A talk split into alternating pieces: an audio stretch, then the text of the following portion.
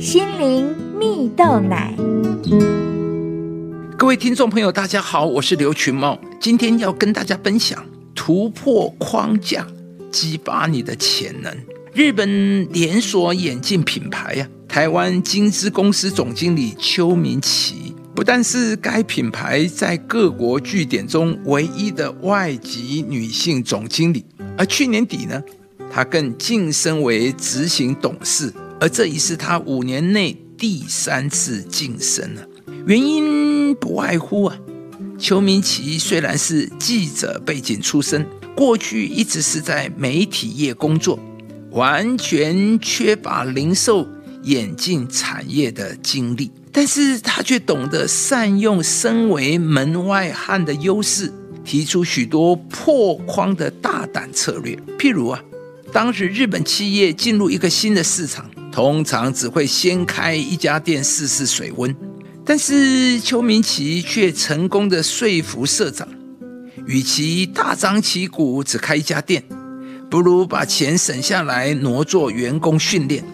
一次送三组人到日本受训，而结训后就能用三倍的速度来展店。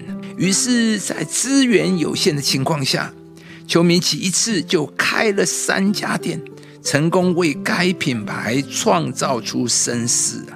而另外，通常快速配镜的服务很难有在地化的产品设计。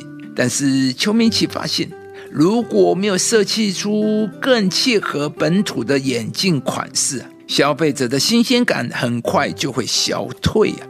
于是他便参与在商品设计的细节里面。成为该品牌第一个由海外市场回头影响总公司决策的案例啊！邱明奇始终相信，唯有忘掉框架，才能不受限于框架。因为如果遵循框架，成果可想而知；但是如果能够破框思想，才可能有意外的收获。而正是这样的破框思考。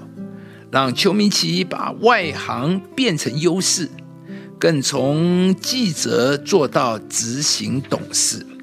亲爱的朋友，唯有忘掉框架，才能不受限于框架，并且为自己带来意外的收获。故事中的邱明奇，凭借着一股门外汉的优势，大胆提出破框思考，激发出自己的无限潜能。最终赢得了青睐。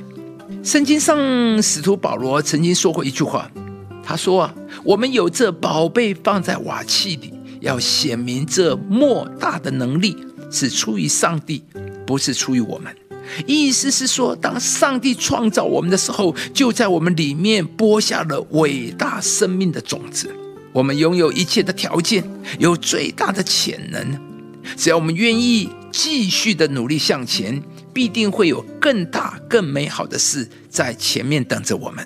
而这一切只在于我们自己的选择，看我们要发挥多少潜能。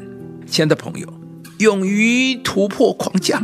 也许你经历过失败，觉得自己再也做不到或遇到不公平的事，但是这些都不会影响你的潜力。上帝已经把祝福、把宝贝放在你的里面。而你的潜力难以估计，你能够到达的成就绝对会大过你的梦想，因为有上帝的能力在你里面。今天，愿上帝帮助你突破自我的限制，带领你跨越到下一个更新的阶段，使你能够发挥上帝放在你里面的潜能，迎向全新、不受限制的人生。我靠着那加给我力量的，凡事都能做。